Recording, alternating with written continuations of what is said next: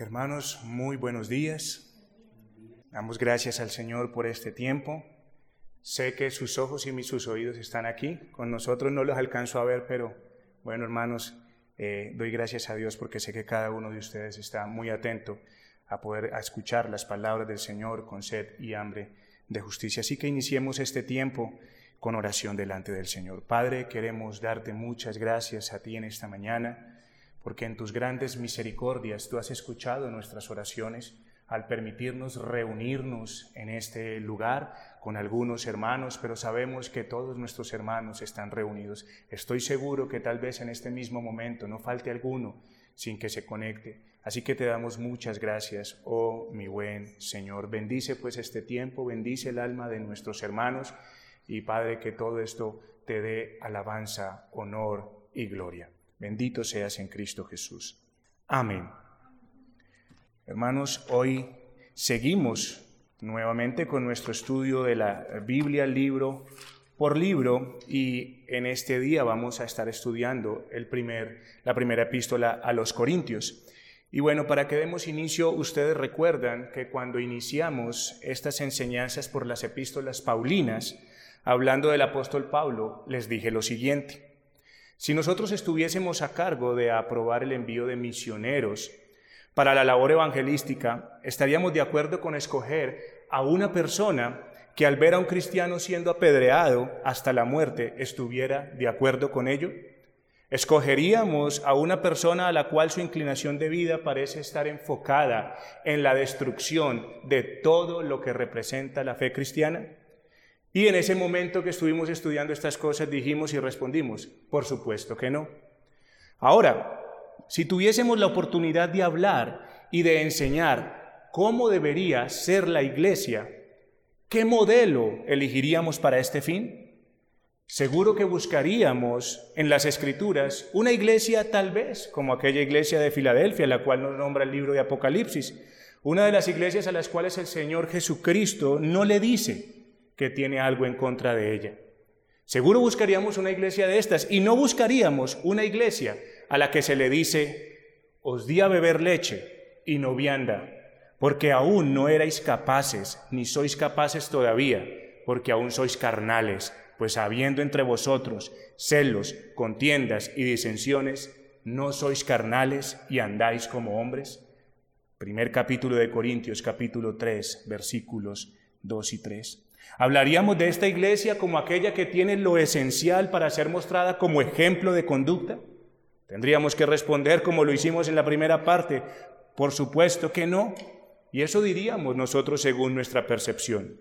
Sin embargo, este es el mismo grupo a quien Pablo dice, gracias doy a mi Dios siempre por vosotros, por la gracia de Dios que os fue dada en Cristo Jesús porque en todas las cosas fuisteis enriquecidos en Él, en toda palabra y en toda ciencia, así como el testimonio acerca de Cristo ha sido confirmado en vosotros, de tal manera que nada os falta ningún don, esperando la manifestación de nuestro Señor Jesucristo. Primer capítulo, primer capítulo de Corintios, versículos 4 al 7. Cuando el apóstol Pablo escribió esta primera epístola a los Corintios, no lo hizo dirigiéndose a una iglesia que lo tenía todo controlado.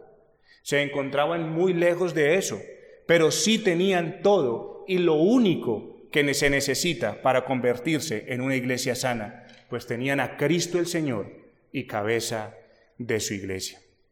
Así que nosotros debemos ser conscientes de lo, de lo, siguiente, mis hermanos, y es que la iglesia de Corinto es una iglesia que se está formando en el primer siglo. Por lo tanto, es una iglesia que está en formación y tiene dificultades.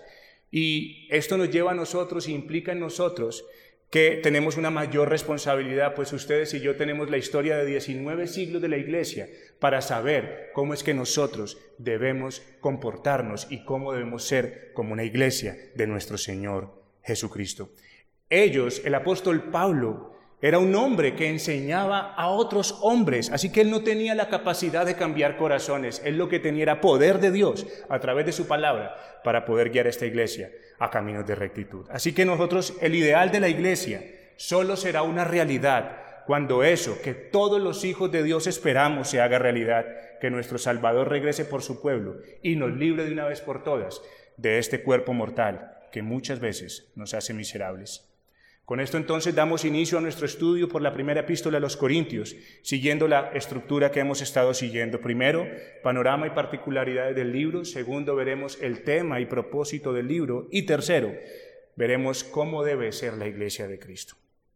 Iniciemos con el panorama y particularidades del libro.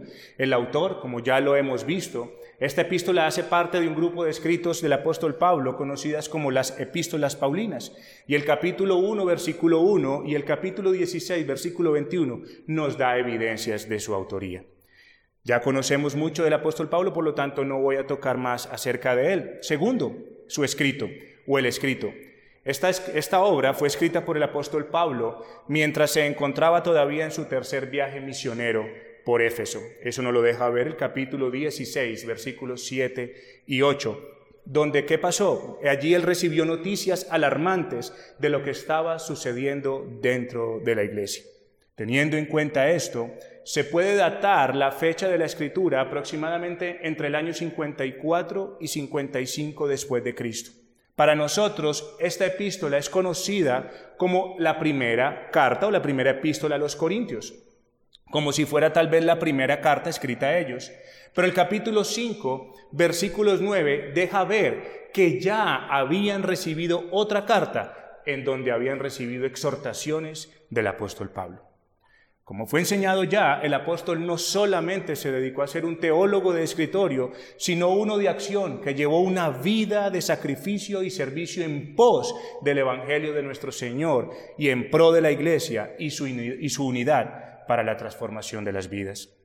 El ministerio práctico y activo de Pablo lo llevó a estar familiarizado con las dificultades particulares que aquejaban a las iglesias. Y como resultado de esto, cuando el apóstol escribió sus epístolas, lo hizo preocupado por abarcar estas necesidades específicas y cada una de las situaciones. La intención de Pablo era asegurarse que las iglesias estuviesen bien fundamentadas en el Evangelio. Con estos escritos, entonces, no solamente tenemos las grandes verdades de Dios provenientes de hermosos libros, como lo vimos en, la enseñanza de Romanos, donde hablamos de la justificación, sino que nosotros también tenemos la oportunidad de acompañar a los apóstoles mientras ellos lidiaban con problemas reales en las iglesias que se estaban enfrentando en el primer siglo, para llevarlas a ese proceso de santificación y que es de lo que se ocupa esta epístola. En esta carta también podemos ver que esta carta ha sido objeto de tergiversaciones por muchos que tuercen la verdad de Dios para sus propósitos y han sacado de aquí, de esta fuente de enseñanza santa, herejías que hoy abundan en medio del círculo evangélico. Simplemente voy a citar algunos ejemplos. Los cristianos carnales, que vemos en el capítulo 3, versículo 1 al 3, con esta enseñanza se han quedado muchos y viven vidas completamente aparte y completamente contrarias a la voluntad de Dios.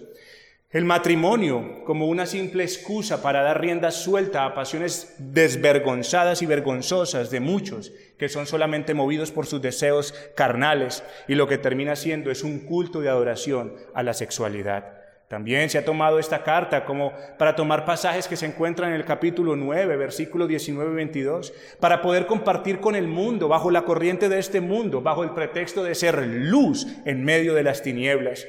Pero esto no es así. Y también podemos ver lo que se habla de el don de lengua, dones espectaculares que ha sido mal utilizado precisamente por muchos para no edificar a la iglesia. Bueno, hermanos, con esto y habiéndoles hablado un poco del escrito, vamos a ver el bosquejo. Y esta epístola realmente, aunque tiene mucho contenido y muchas cosas en las, las, cuales se pueden hablar, puede ser dividida realmente en dos partes principales que encierran las situaciones que se estaban presentando en Corinto. La primera parte puede ser vista eh, desde el capítulo 1 al capítulo 6, donde tenemos la salutación del apóstol Pablo y también tenemos la amonestación hacia las divisiones y la inmoralidad que se estaba presentando.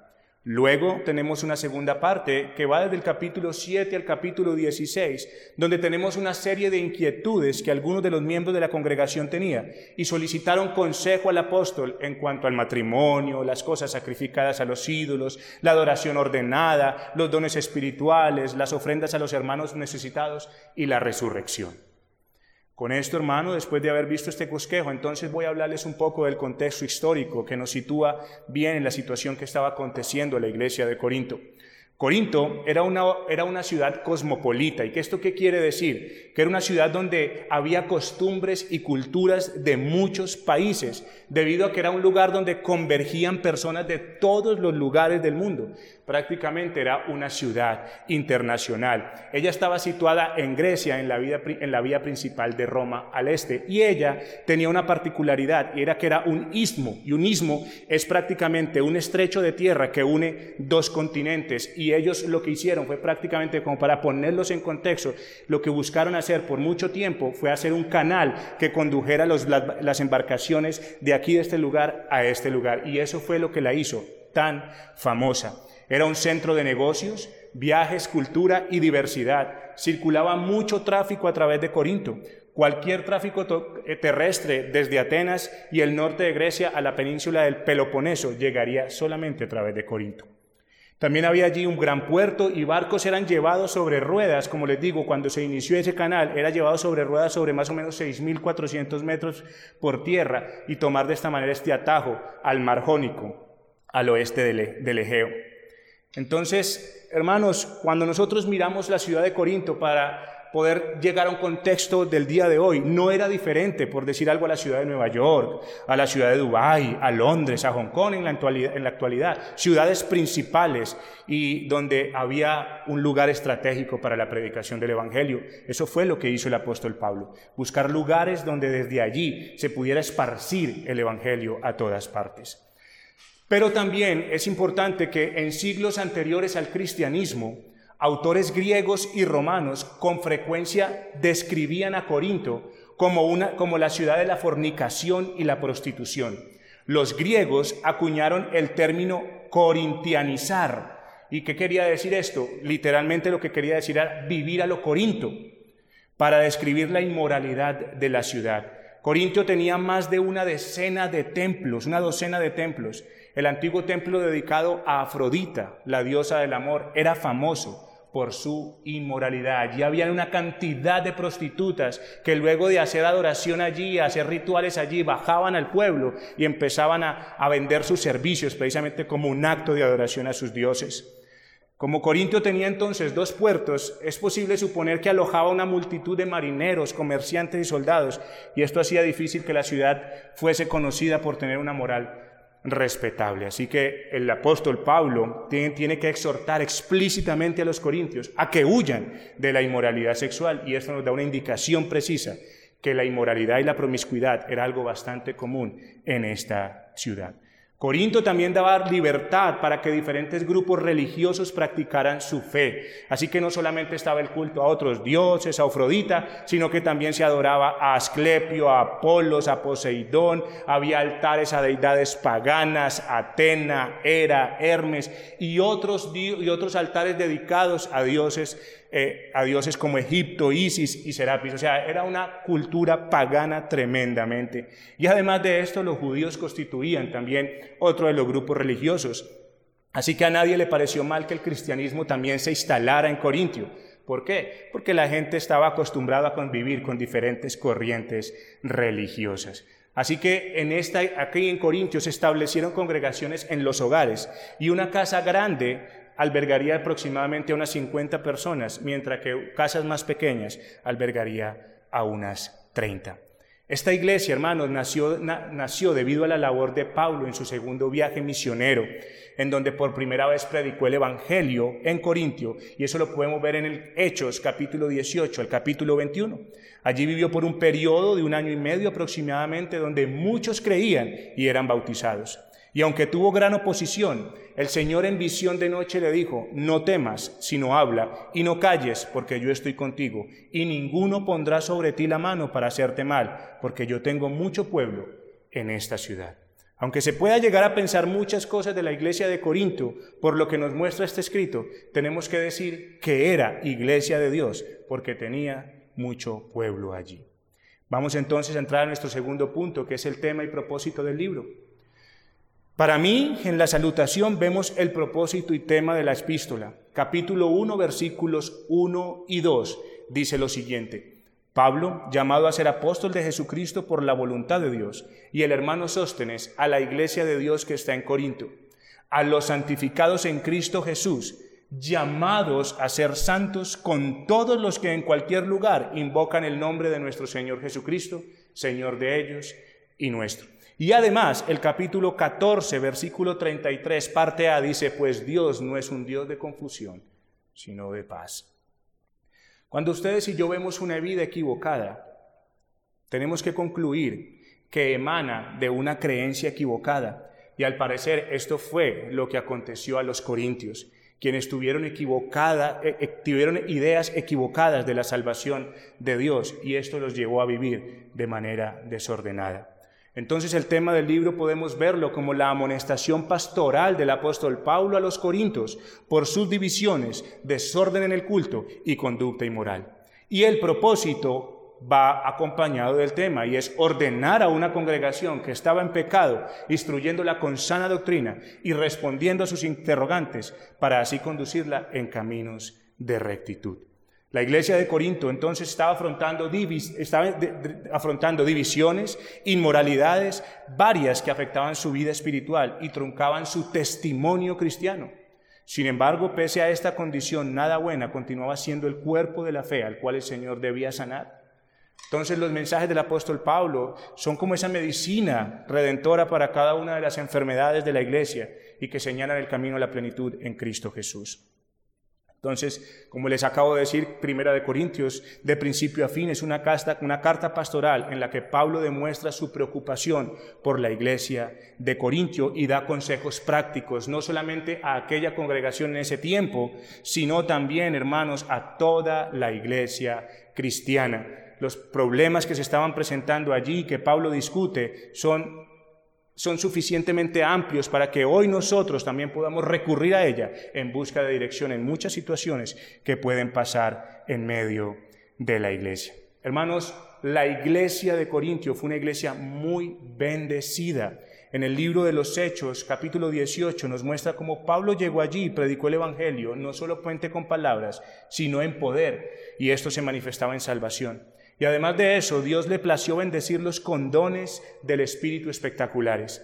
Profecías, lenguas, sanidades y milagros. Era una iglesia muy dotada y era común ver entre ellos estas manifestaciones. Y tenían también el privilegio de escuchar tal vez la mejor predicación que había en ese momento, el apóstol Pablo y Apolos. Entonces concluimos que esta es una iglesia muy bendecida y que ha recibido mucha gracia de parte de Dios con una doctrina sana. Con estas cosas, para el apóstol era conocido que habían deficiencias en varios aspectos, pero todas estas cosas surgieron de algo muy serio que Dios aborrece. Primeramente, hermanos, de tener un concepto equivocado de Él, pero también de la soberbia y el orgullo espiritual que salió del corazón de los corintios. Ellos habían pensado haberlo alcanzado todo ya y tenían una actitud de súper espirituales que los llevaba a ser descuidados y negligentes en cuanto al trato que debían tener con el pecado. Ellos se veían tan iluminados y tan firmes espiritualmente que podían andar en medio de la tentación y no ser afectados. Y esto es muy peligroso porque pone en riesgo a la iglesia, jactarse de su gran conocimiento, descuidando la importancia de las advertencias de la palabra de Dios. Ahora entramos entonces, después de haber visto el panorama y particularidades, haber visto el tema y el propósito del libro, vamos a ver cómo debe ser la iglesia de Cristo.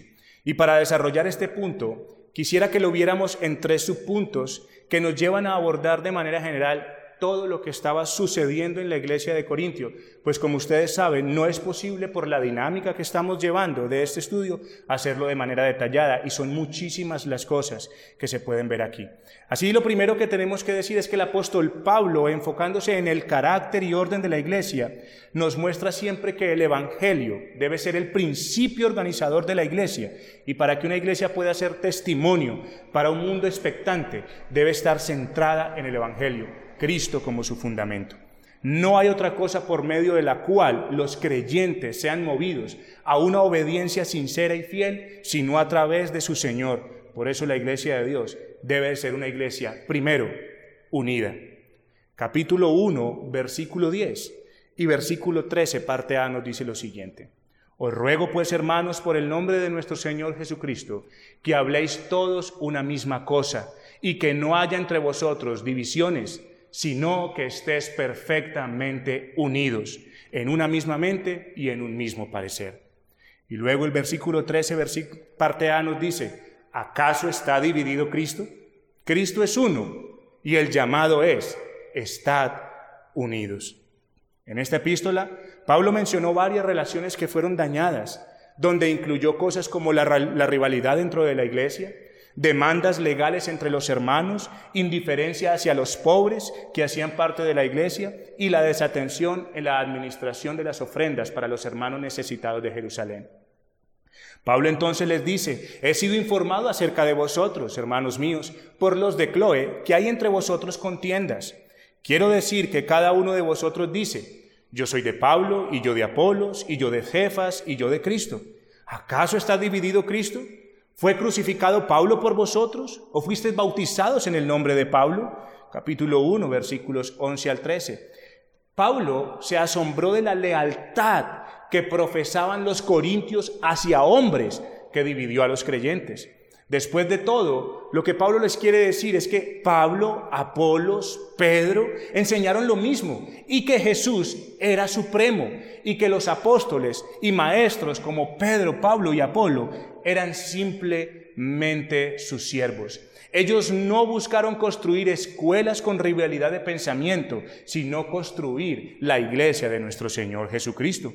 Por eso Pablo les escribe en el capítulo 3, versículos 5 y versículo 11. ¿Qué pues es Pablo y qué es Apolos? Servidores por medio de los cuales habéis creído. Y eso según lo que a cada uno concedió el Señor, porque nadie puede poner otro fundamento que el que está puesto, el cual es Jesucristo. Hermanos, nosotros debemos ser conscientes que aunque el Señor nos creó y en su multiforme sabiduría nos hizo de maneras diferentes, yo sé que aquí en esta iglesia hay dos pastores y tal vez alguno de los hermanos pueda llegar a identificarse más con uno que con el otro. Pero cuando estamos hablando de la palabra del Señor, la palabra de Dios es solamente una y Cristo es una. Así que nosotros no podemos hacer rivalidad entre me gusta más este o me gusta más el otro. No, la palabra de Dios es una y Cristo no está dividido. Así la unidad que el reino de Dios promueve encuentra su fundamento en la cruz de Jesucristo en el Evangelio y no en la elocuencia de palabras de hombres o en la influencia de un cargo o la fuerza de una personalidad humana. La fe de una persona no puede estar edificada sobre otro. No asistimos a la iglesia por el pastor o el diácono, porque si esto es así, nuestras motivaciones están muy equivocadas y prontamente seremos decepcionados. Solo Cristo es digno de toda nuestra lealtad.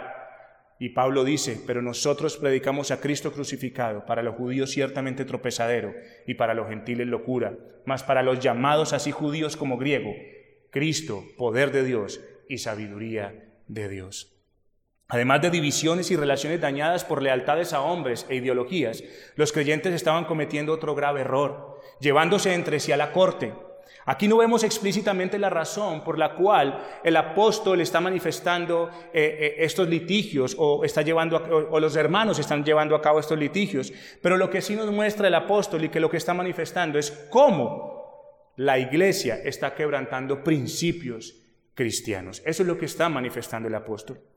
Y él, dice, les dice en el capítulo 6, versículos 7 y 8, Así que, por cierto, es ya una falta entre vosotros que tengáis pleitos entre vosotros mismos. ¿Por qué no sufrís más bien el agravio? ¿Por qué no sufrís más bien el ser defraudados? Pero vosotros cometéis el agravio y defraudáis, y esto a los hermanos. He aquí lo que el apóstol Pablo quiere enseñar. Aquí está diciendo, o sea, ustedes están quebrantando el principio. ¿Por qué no sufren más bien el agravio? ¿Por qué no sufren el ser defraudados? Para Pablo, un juicio entre hermanos está motivados por deseos carnales que no están fundados en los principios bíblicos.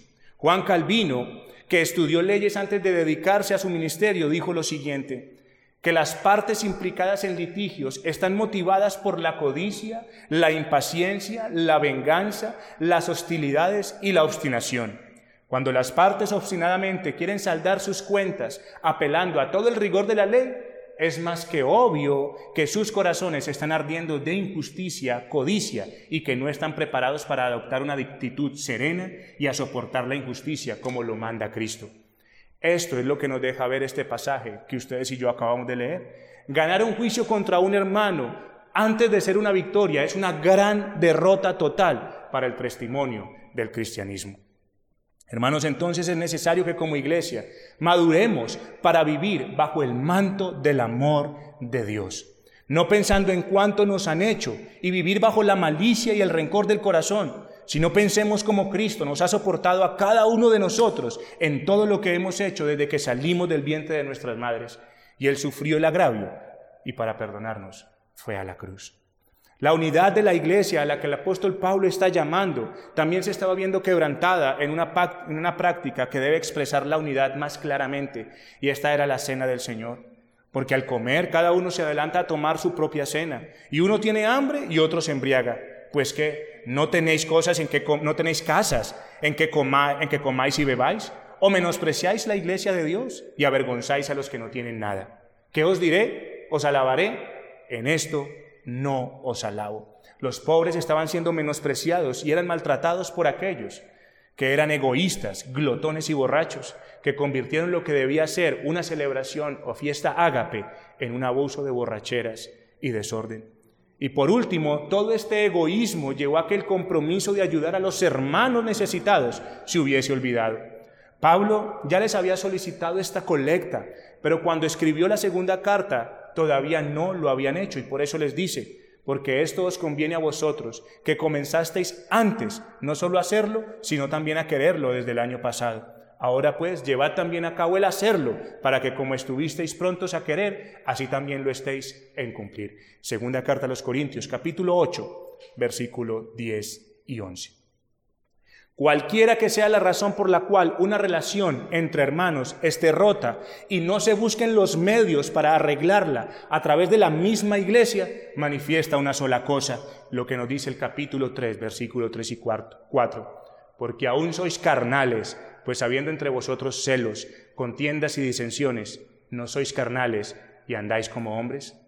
Por esto, por eso este es el llamado que hace el apóstol Pablo a cómo debe de ser la iglesia de Dios sin unidad y por eso en el capítulo 12, versículo 12, exhorta a través de este lenguaje metafórico para dar peso a lo que es la iglesia y lo que debe testificar al mundo y a ellos mismos. Porque así como el cuerpo es uno y tiene muchos miembros, pero todos los miembros del cuerpo, siendo muchos, son un solo cuerpo, así también Cristo. Ese es el llamado a la unidad que el apóstol Pablo está haciendo y con esto pasamos a nuestro segundo punto. La iglesia debe de ser santa, santa una iglesia apartada, separada del mundo y sus vicios. Recordemos el tema y propósito, a la iglesia de Dios que está en Corinto, a los santificados en Cristo Jesús, llamados a ser santos con todos los que en cualquier lugar invocan el nombre de nuestro Señor Jesucristo, Señor de ellos y nuestro. Y como nuestro fundamento es Cristo y Él es santo, el llamado es a ser santos porque el que mora en ustedes y en mí es santo. Parece que muchos corintios creyeron que porque Jesús ya había venido, las cuestiones sexuales ya no eran significantes. Recordemos que en aquel tiempo estaba de moda estas filosofías griegas y estaba de moda el dualismo, que era una filosofía que decía que la materia, y esto quiere decir el cuerpo, era malo y el alma era buena. Por lo tanto, lo que ellos hicieran en el cuerpo ya no importaba, porque ya su alma era salva por Cristo. Y solo bastaba tener conocimiento para edificar el alma. Pablo nos recuerda que el inmoral sexual y otros que son impuros no van a heredar el reino de Dios. Y esto lo podemos ver en el capítulo 6, versículos 9 al 10. Pero la iglesia, la iglesia debe ser pura, recordando que fue salvada de tales impurezas. Uno de los grandes problemas que Pablo abordó en, esta, en la iglesia de Corintio fue un acto de flagrante inmoralidad sexual a la cual la iglesia no estaba respondiendo. La iglesia estaba asociada con un caso de incesto ampliamente rumorado en el capítulo 5, versículo 1 al 3, un pecado escandaloso incluso entre los paganos. Sorprendentemente la iglesia se sentía orgullosa porque pensaba que aceptar al ofensor demostraba su libertad. Y esto es algo de lo que hoy vemos en muchas de las iglesias. De cierto se oye que hay entre vosotros fornicación, y tal fornicación, cual ni aún se nombra entre los gentiles, tanto que alguno tiene la mujer de su padre, y vosotros estáis envanecidos. ¿No deberíais más bien haberos lamentado para que fuese quitado de en medio de vosotros el que cometió tal acción? Observemos a quién Pablo recrimina furiosamente este pecado. No se dirige al pecador, sino a la iglesia, por no hacer nada al respecto, y por esto juzga que esta persona debe ser expulsada de la iglesia. Al parecer la iglesia como hoy en día sigue pasando, usa mal expresiones y principios de las escrituras, que al ser mal entendidos terminan en acciones contrarias a la voluntad de Dios para la iglesia. Expresiones como todo me es lícito es usado por muchos para justificar una vida de impiedad, pero Pablo combate estas malas interpretaciones, enseñando a mantener la pureza del cuerpo en medio de la congregación. Todas las cosas me son lícitas, mas no todas convienen. Todas las cosas me son lícitas, mas no me, yo no me dejaré dominar de ninguna pero el cuerpo, es para la pero el cuerpo no es para la fornicación, sino para el Señor y el Señor para el cuerpo. Los corintios, los corintios sí, al ser, o el corintio más bien, al ser una ciudad fuertemente inmoral, los había acostumbrado a estas prácticas culturales, que eran prácticas que eran practicadas en todos los rituales de adoración pagana. Pero el apóstol Pablo les enseña que esas licencias manifestaban un gran desprecio por el cuerpo y la adoración a Dios. Así que aunque Dios les haya dado el cuerpo o nos haya dado el cuerpo, no por eso nos pertenece, es propiedad de Él y por eso no somos de los que obedecemos a cualquier capricho del cuerpo, sino que bajo el orden de Dios respetamos las funciones naturales de Él. El Señor Jesucristo no vino a redimir solo nombres y apellidos para que hagamos como bien nos parezca. Él vino a redimir todo lo que somos y nuestro cuerpo ahora hace parte del cuerpo de Cristo.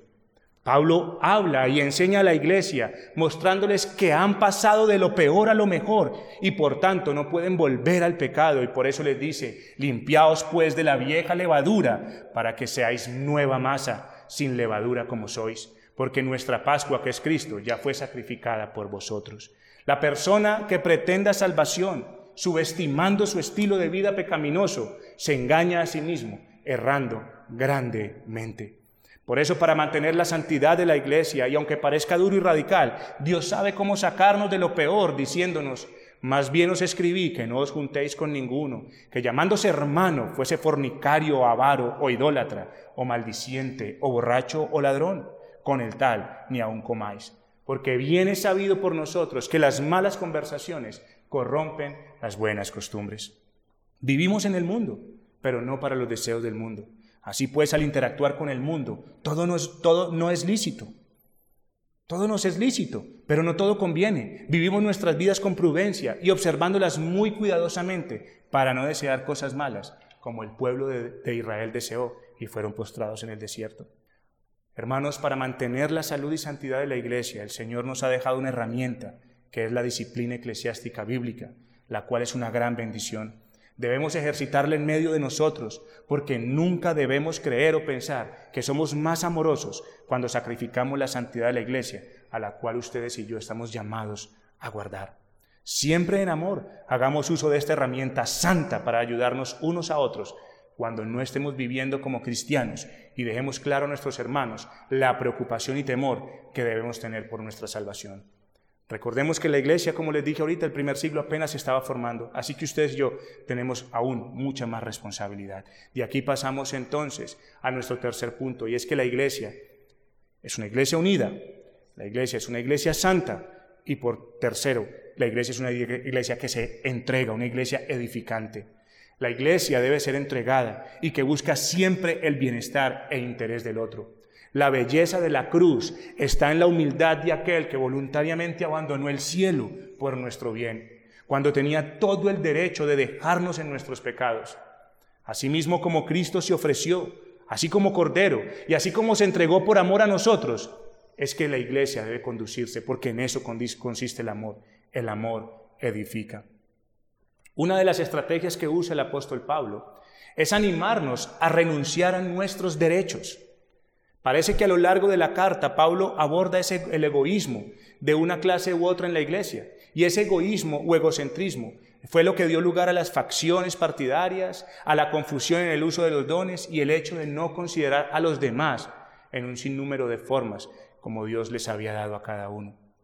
Así que para frustrar los confusos efectos del desorden y para acabar con esta raíz, Pablo instruye a los corintios, a los miembros de la iglesia, a usar su libertad de maneras que sirvan y ayuden siempre a otros. El principio está entonces, hermanos, en que nos neguemos y nos demos por el bienestar de los otros. De esa manera edificamos a otros.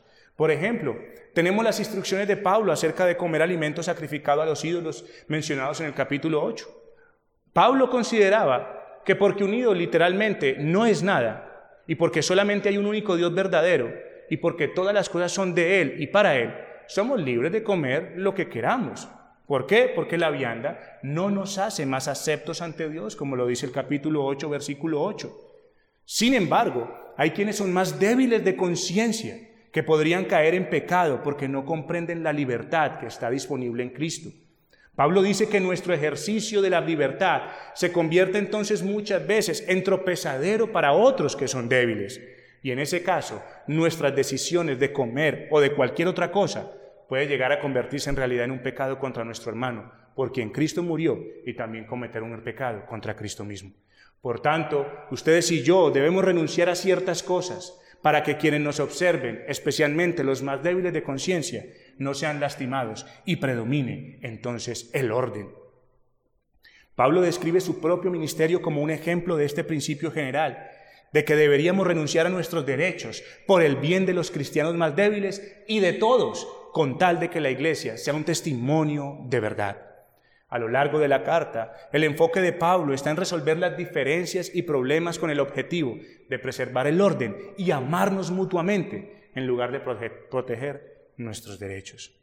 Todos como iglesia debemos esforzarnos por ser cristianos que no se preocupan por tener la razón o ser reconocidos, sino que aman el servir a aquellos por los cuales Cristo mismo se entregó, por los cuales Cristo mismo sufrió el oprobio y padeció por los cuales Cristo mismo fue clavado en una cruz para derramar su sangre, en la cual se encuentra la vida y soportar la ira que todos nosotros merecíamos y que Él no merecía. Sirvamos y edificamos, edifiquemos pues sin ningún alarde y con todo amor y solicitud. Otra forma que usa Pablo para edificar es apelar a nuestro rol como iglesia, como imagen de Cristo. Y lo vemos especialmente en la serie de problemas problemas con los que Pablo trata en esta carta, que tienen que ver con las reuniones públicas de la iglesia, incluyendo el rol de los hombres y las mujeres en la iglesia, el abuso de la cena del Señor y la práctica de los dones espirituales, específicamente de aquellos que parecen más espectaculares.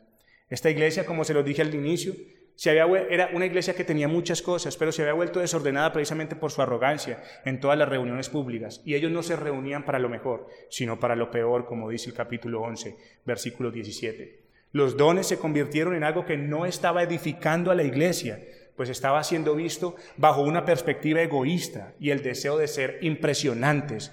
Y allí entonces tenían la obsesión de los corintios por el don de las lenguas. Y miren que no es diferente a lo que pasa el día de hoy.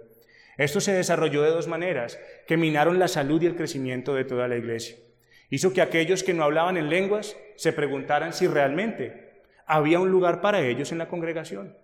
No es diferente de lo de hoy. E hizo que aquellos que tenían el don de lenguas se sintieran súper espirituales e importantes.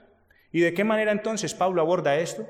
En el capítulo 12 explicó que el Espíritu Santo no dio los dones para reforzar la condición de los que lo recibían o como premio al que, al que era más recto.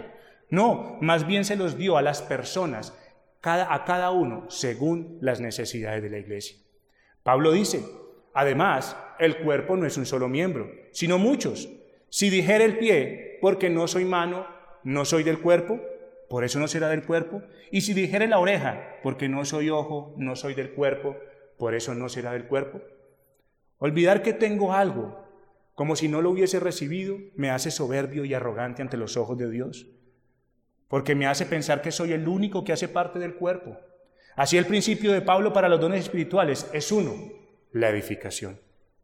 En el capítulo 3, entonces, Pablo, el capítulo 13, que para nosotros es normalmente conocido como el capítulo del amor, tiene que ver, y Pablo explicó que todos los dones espirituales tenían que ser usados en amor, y que si no, entonces, si no se usaban de esta manera, no tendrían ningún valor para la edificación de la iglesia. Hay muchos, pues, entonces, hermanos, para terminar en la iglesia, que les gusta vivir sentados y no hacer nada. Pero Pablo les amonesta diciendo que esa no es la iglesia. La iglesia no es un grupo de personas que viene a sentarse, a escuchar o juntarse para hablar con otras solamente.